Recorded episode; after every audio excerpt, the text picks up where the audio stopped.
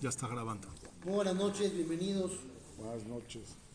Hola. Hashem, la clase de hoy, las verajot de la ciudad, sean Leilun Ishmat, de mi hermana Ceci Judith Bat Paz, Ruach Hashem Tinihena, Began Aim. Amén. El título de la clase de hoy decía que Dios tiene un plan para cada uno de nosotros y hay que ser optimistas en la vida. Y este es uno de los retos más complejos que hay para todo ser humano. Porque uno cree que la gente nace optimista o pesimista. Así es el carácter, ¿no? Hay gente que tiene carácter más optimista y hay carácter más pesimista. Y según la Torá, no es algo que se tiene que quedar ahí, sino que lo puedes adquirir, lo puedes trabajar te puedes transformar. Uno de los relatos que plasman mejor esta idea en la Torá lo encontramos en el caso de los espías que fueron a la tierra de Israel. El pueblo judío, antes de entrar a la tierra prometida, le pide a Moshe Rabbenu, queremos mandar un grupo de espías. No podemos entrar así nada más de un día para el otro a conquistar. Tenemos que saber a qué nos vamos a enfrentar, tenemos que saber por dónde entrar. No podemos llegar así. Moshe Rabbenu aceptó. Dios le dijo, si quieres, adelante. Yo ya les dije que es buena la tierra, pero si quieren entrar y observarla, pues que lo hagan. Y dice la Torá, "Shelach lecha anashim v'yaturu et eretz Kenan asher ani noten libnei Israel". Efectivamente, dice Dios, manda para ti hombres que espíen la tierra, ish un representante de cada tribu de Israel. Fueron para allá, regresan, diez de ellos dicen las siguientes palabras. Haaretz asher shelachtanu, le dicen a Moshe, fuimos a la tierra a la que nos enviaste. Begam Zabat Halab. Efectivamente, también es una tierra que fluye leche y miel. Bezé. Y aquí están sus frutos. Sabemos la historia, unos frutos enormes que cargaban entre varios. ¿Qué sigue? Pero Pero Efes, pero, pero, que ama. El pueblo que habita ahí es muy duro. Gigantes. Hay fortalezas amuralladas. Gam y Anak. Además, hay gigantes. Estas personas vieron los dos lados de la moneda. Porque es lo que ellos dicen. Ellos dicen, es una tierra que fluye leche y miel, que es muy buena. Mira los frutos muy buenos. Pero, pero está dificilísimo conquistar. Está durísimo. Porque el pueblo es muy duro, hay gigantes, está muy eh, seguro el lugar. ¿Son mentiras? La verdad. No, no son mentiras, es verdad. Sin embargo, la historia continúa diciendo que hubo dos espías, que eran Yeshua Binun y Caleb Ben Yefunen, que dan otra versión de la historia. ¿Por qué? Los hechos son los mismos. ¿Se puede dar otra versión sobre los mismos hechos? Alona Aleve y Arashnuota, dice Caleb. Él toma la palabra y dice: Subir, subiremos y la vamos a conquistar.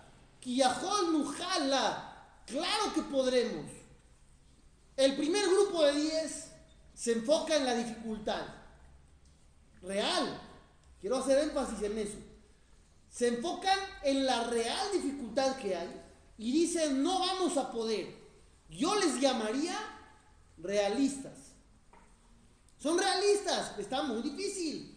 Y llega Caleb y Joshua con otra idea, diciendo, vamos a poder. Pero usan las palabras, alona ale, subir, subiremos. ¿Qué es eso? ¿Subir a dónde? Y subir, subiremos, doble subir. ¿A dónde subir? Dice Rashi, a ver cómo interpretan esto que dice Rashi el comentarista. Alona ale, subir, subiremos, afilu bashamaim, aun si hay que ir al cielo. Beú Omer asu sulamot be'alu, y Dios dice hagan escaleras y suban. De barad. Ahí tendremos éxito. ¿Es una expresión? ¿Es figurativo lo que están diciendo? Vamos a ir. Si es que hay que ir al cielo, iremos al cielo. Y si es que tenemos que ir y armar una estructura con escaleras, lo vamos a lograr. ¿Qué es esto? No es real tampoco. Ya estás hablando cosas que no existen. Te están dando argumentos reales y tú estás contestando cosas disparatadas. Optimismo. Pero un optimismo irreal. Unos dicen está muy difícil, es verdad. Hay gigantes, es verdad. Murallas, También. también es verdad. ¿Qué contestan los otros? Podemos. Si hay que ir al cielo y construir escaleras y subir, lo vamos a lograr. Me estás contestando algo que no existe. Es un optimismo que sale del margen de la realidad. Todos los jajamín explican que en realidad, cuando Dios te dice, tú puedes. Y aunque parezca imposible y fuera de la realidad, tú puedes. Y si la misión sería subir al cielo, Tú puedes. tú puedes. Pero no puedes. Pero que sí puedes. Hacer tu esfuerzo. Hacer las escaleras. ¿Las escaleras las puedes? Eso sí. Entonces empieza con las escaleras. Y va a llegar un momento donde ya no vas a poder hacer más escaleras porque se cae la estructura. Ahí qué va a pasar? Dios está con Ahí va a terminar tu trabajo y va a venir Dios y hará el resto. Este es el enfoque del optimista. El optimista no piensa que todo es fácil y que todo está a la mano. Sabe que hay cosas difíciles, pero sabe también que hay un momento donde tú terminas y Dios empieza. Estaba leyendo una historia de una mujer, aleno, muy pobre, que tenía una hija enferma. Entonces dijo, voy a ir al doctor. Consiguió el doctor más barato. ¿Cuánto costaba el doctor? Exactamente lo que ella tenía. Dijo, no sé si ir o no ir. Voy a ir, voy a pagar. Y luego me va a dar una receta. Y ya no hay manera de pagar. Dijo, pero a ver, con calma, vamos con calma. ¿Ir puedo? Sí. Sí, pues. Sí. ¿Tengo el dinero? Sí. voy a ir. ¿Está bien? Fue. Efectivamente, el doctor da un diagnóstico y le da una receta. ¿Ahora qué hago? Entonces dijo, ¿tengo dinero para comprar las medicinas? No. No. ¿Pero puedo ir a la farmacia? Sí. Sí, voy a ir a la farmacia. Yo diría está, se fue, la perdimos. Fue a la farmacia. Entrando a la farmacia, hay una persona antes que ella hablando con la encargada. ¿Qué está pidiendo esta persona? La misma. Le dijo, quiero cambiar unos medicamentos porque mi doctor me dijo que empiece a tomar otros. Ya están abiertos, pero no los he tomado todos, sobran un buen de tabletas, los quiero cambiar. ¿Me las cambian? No. no. Le dijo, no, no se las puedo cambiar. Dice la señora, pero no me sirven. Mi doctor me dijo que me tome otras, por favor, cámbiamelas. Dijo, no señora, no existe lo que usted me está pidiendo, no la puedo cambiar. Ya están abiertas, ¿qué hago con ellas? Regale. Dijo, si quiere, tírelas. Yo no las puedo revender. Quiere, tírelas. Más no le puedo decir. La señora enojada las botó ahí y se fue.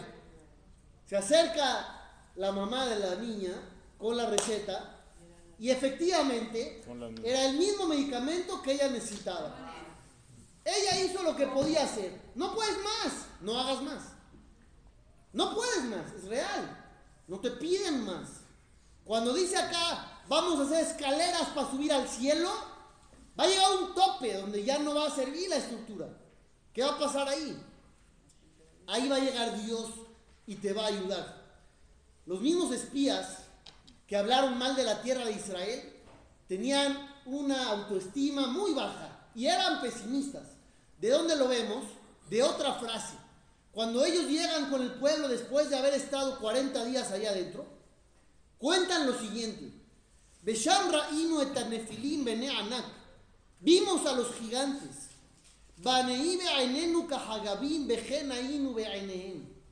Nos veían como hormigas. Nos sentíamos como hormigas. Dicen los jajamí, no entendí. Que te sientas hormiga, Es una cosa. te creo. Que te vean como hormiga, ¿cómo sabes? ¿Tú sabes cómo te ven ellos?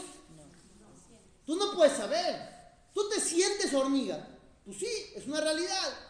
Pero tú dices, no nada más me siento así, así nos veían. ¿Cómo sabes que así te veían? Esa parte ya la estás metiendo tú. Tú no sabes lo que tenían ellos en la cabeza.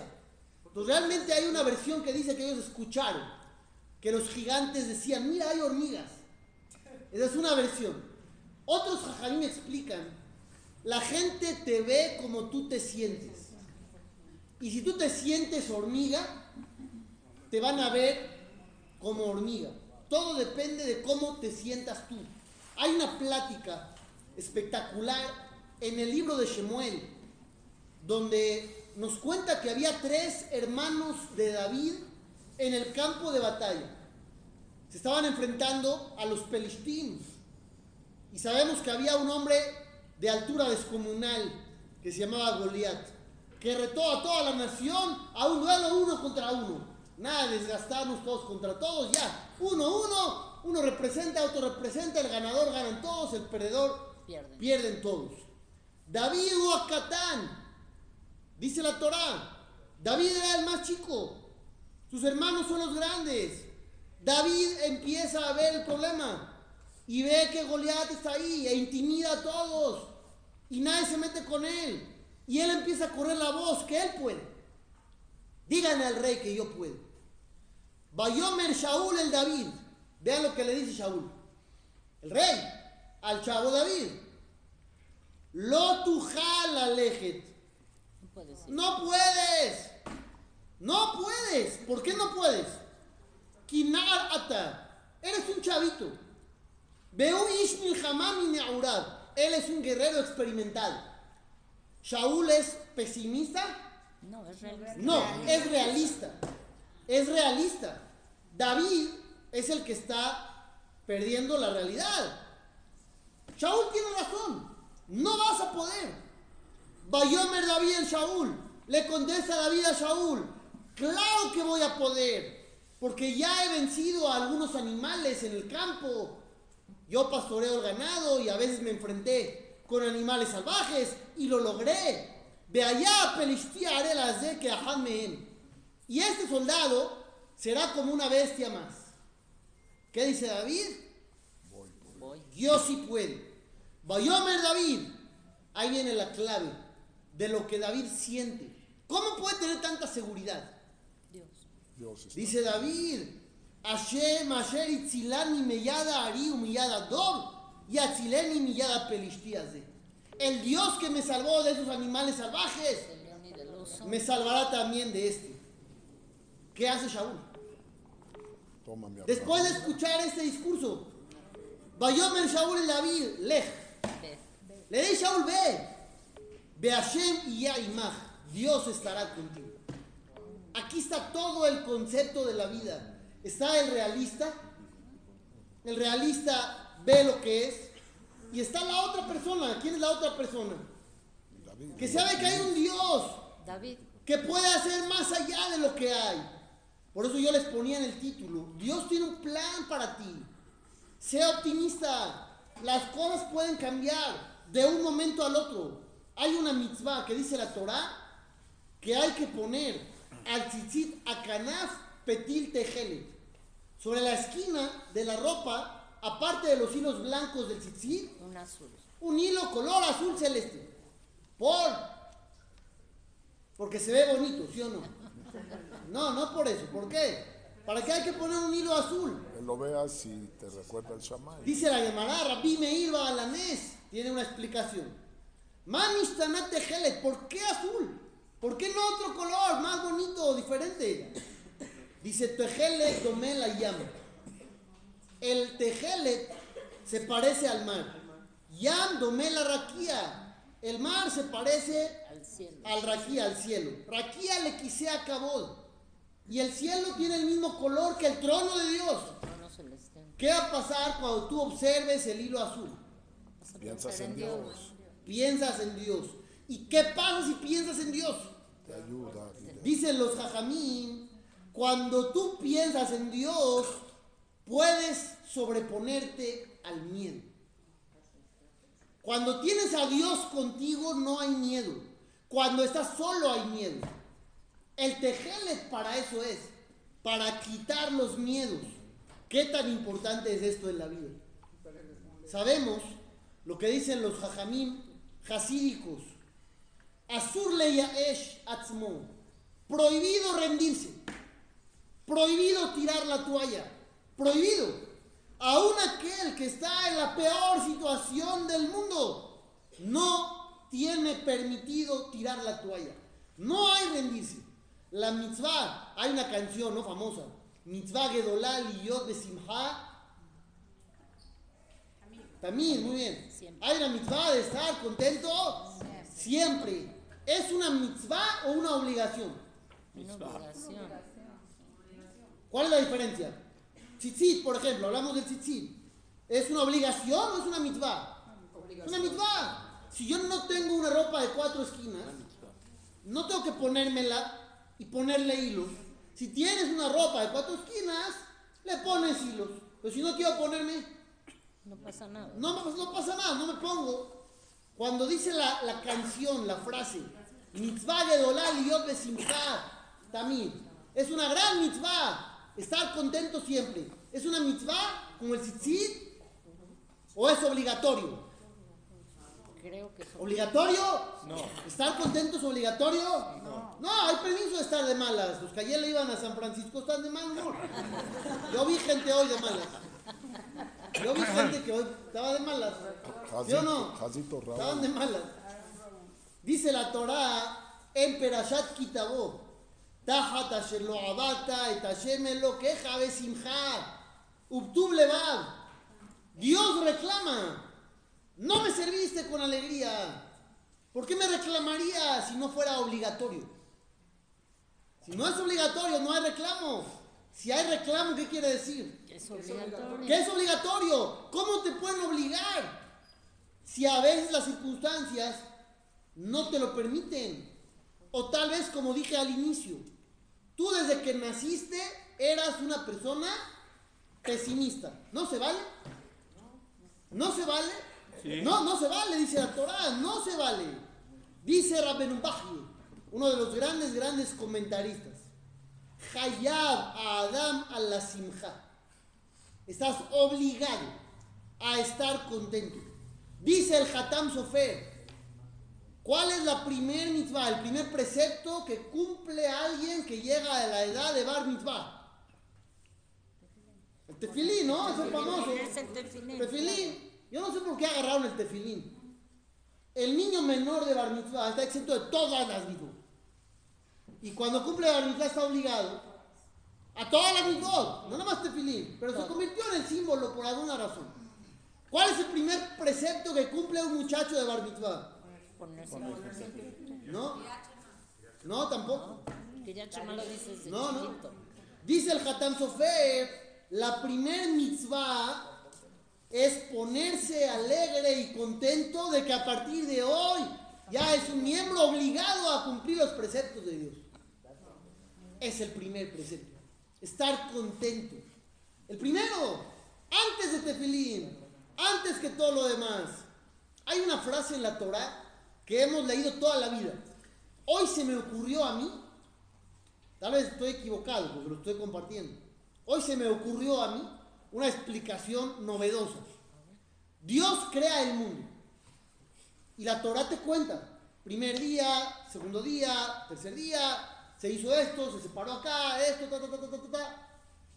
Hay una frase que se repite y dice, Vayar Elohim quitó. Y vio Dios que era bueno. Le quedó bien a Dios. Pero yo estaba pensando, ¿a quién le está hablando? ¿A quién le está hablando Dios? ¿A los ángeles? ¿Le está presumiendo? Mira, me quedó bien. Me salió bien lo que hice. A la creación. A él mismo. ¿Se está diciendo? ¿Me salió bien? ¿Qué está pasando? ¿Está raro o no está raro? A la creación misma. ¿Nos está contando a nosotros que le salió bien? Para que no pensemos que el mundo es un desastre y un caos. Por eso, ¿a quién le está diciendo que es bueno? A nosotros. Usted hace un guisado así buenísimo y no hay nadie. No hay nadie en la, exacto, no hay nadie en la cocina. Lo prueba Y dice, uno "Me dice, quedó me buenísimo". quedó buenísimo. Me quedó A todas las mujeres dijeron sí. Yo porque no cocino, yo no sé. Sí, claro que sí. Pues yo pensé- a las almas. Aquí hay un mensaje, un mensaje, no sé si sea verdad o no, pero yo lo sentí así.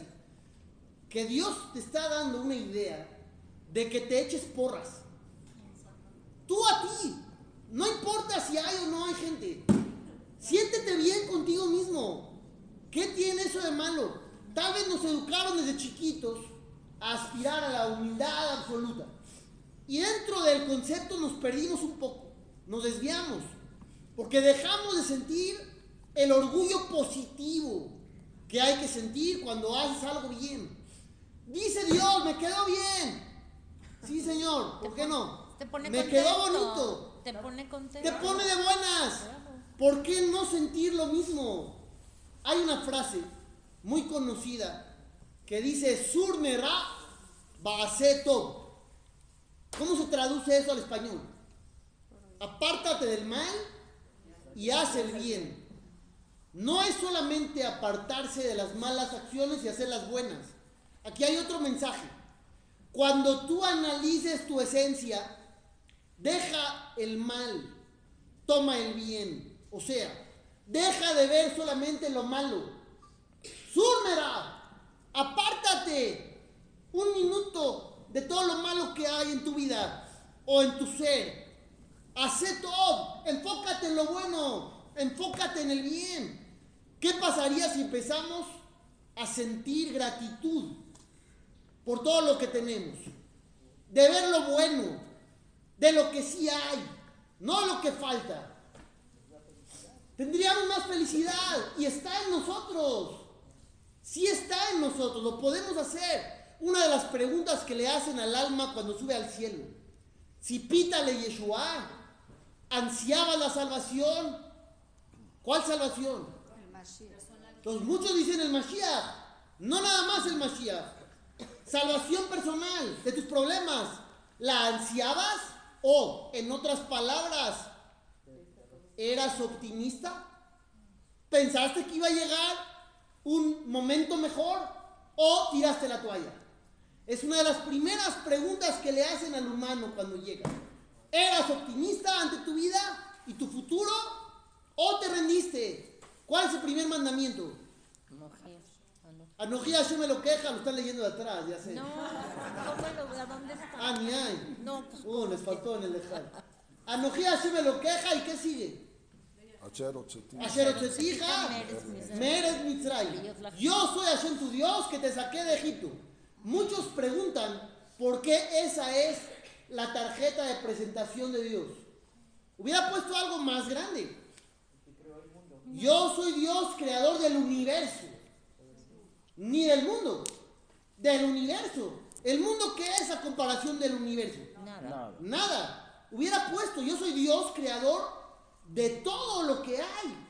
¿No es una tarjeta de presentación más impactante que la salida de Egipto? Entonces, ¿por qué eligió esta?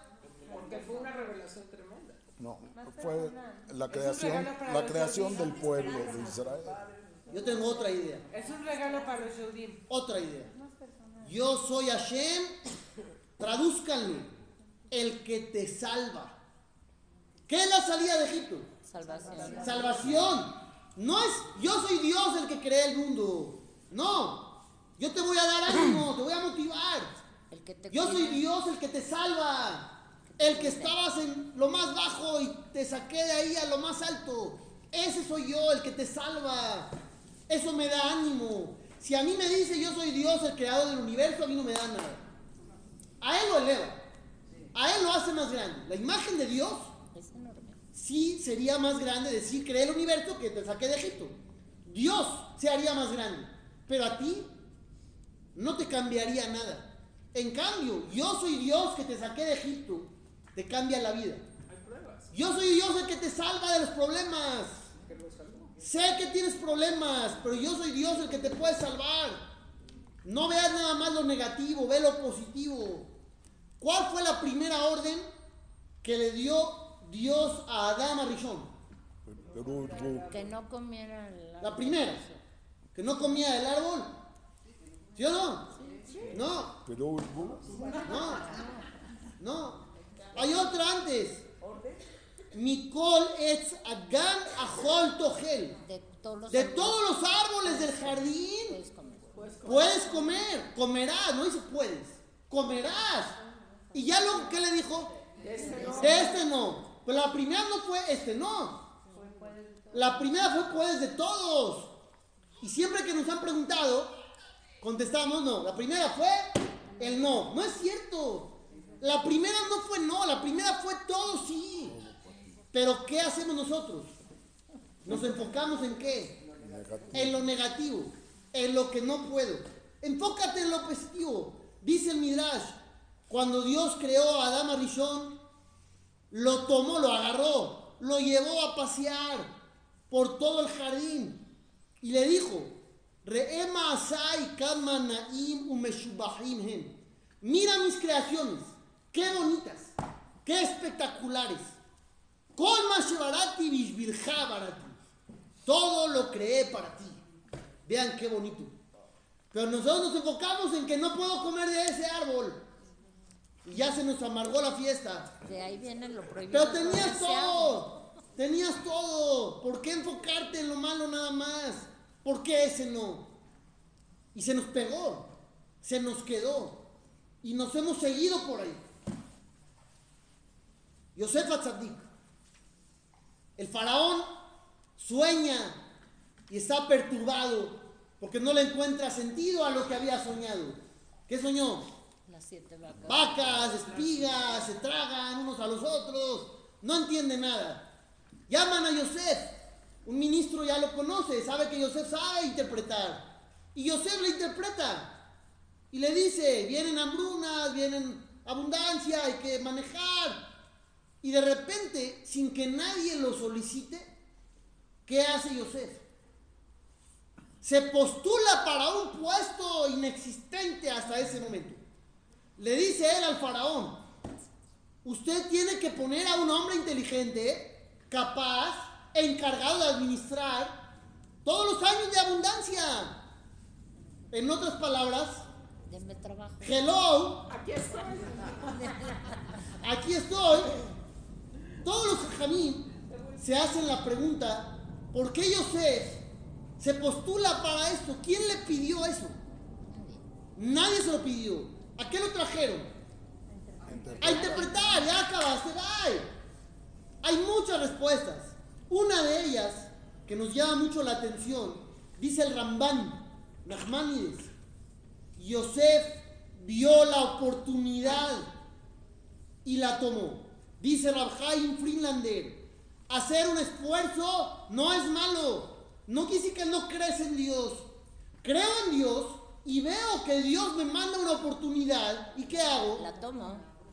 La tomo. Si Dios te da, tómalo. Pero el pesimista, ¿qué hace? No es para mí. Se mantiene ahí, alejado, negativo. Yo no voy a poder, no va a servir, el puesto no existe. ¿Quién te preguntó? ¿No? Se, se haría todas esas preguntas en la cabeza.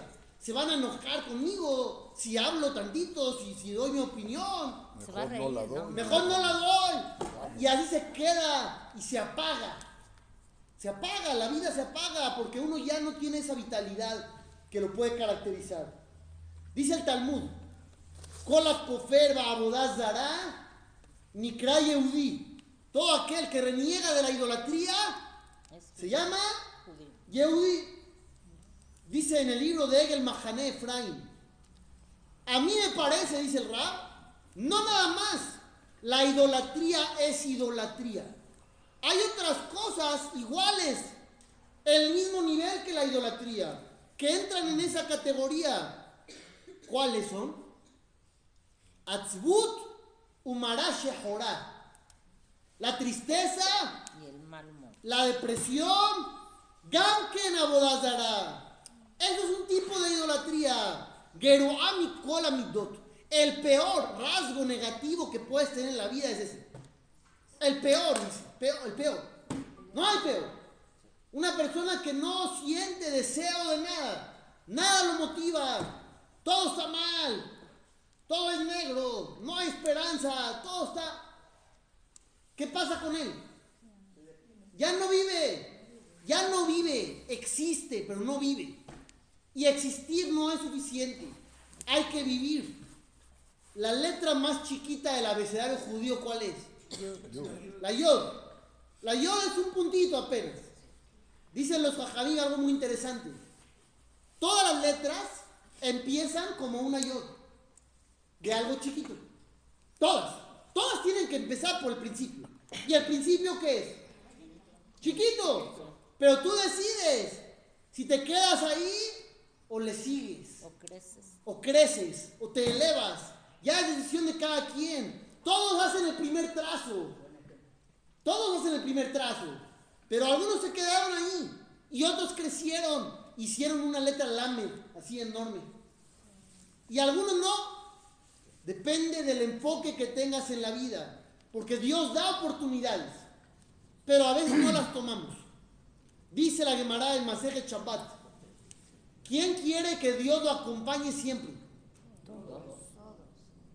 Nada más oí cuatro personas. Todos. Ah, todos, muy bien, ya me preocupé.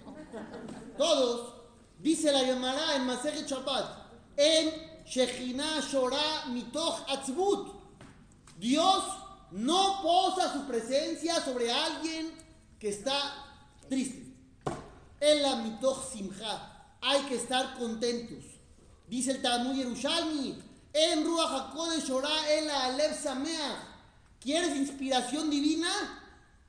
Tienes que tener corazón Alegre. alegre. Dice el Rambam, en Anebuah Shora el Amitoch Simcha. ¿Quieres tener profecía?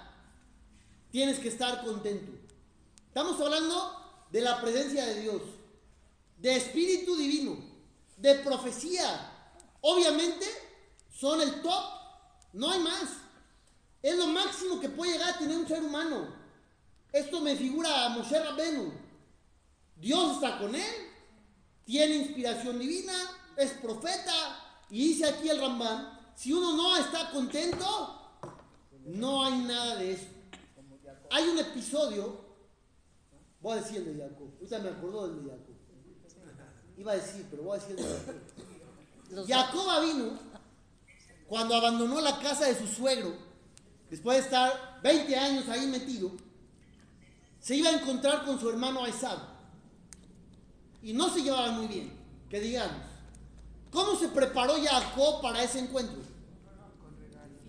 Con tres cosas. Tefilá, Regalo. guerra y regalos. Se preparó para pelear, le mandó regalos y pidió. Si ustedes leen la historia, Jacob estaba desesperado, apanicado. Dividió a su gente en dos campamentos, diciendo, si pierdo a uno, mínimo salvaré el otro. Entonces ya se está poniendo en su cabeza una imagen catastrófica de lo que va a hacer ese encuentro. Va a perder a una parte de su familia y salvará a la otra, en el mejor de los casos. ¿Y qué pasó al final? ¿Qué hubo al final? Shalom, abrazos y besos. Todo bien. No pasó nada. Él ya veía en su cabeza el peor escenario. Va a matar a la mitad de su gente, a, a sus hijos, a sus esposas. Y al final, ¿qué hubo? Abrazos, besos y paz. Shalom Bait. De verdad, eso fue lo que pasó. Baishakeu, dice a todas, lo besó. Dice ahí Rabishon Bar Yochai, con todo su corazón. Es una de las versiones. Con todo su corazón, la excepción a la regla. A veces pasa así en la vida. Uno está decaído, uno está deprimido, cree que todo está negro, cree que todo va a estar mal. Cree que no hay esperanza, no hay luz.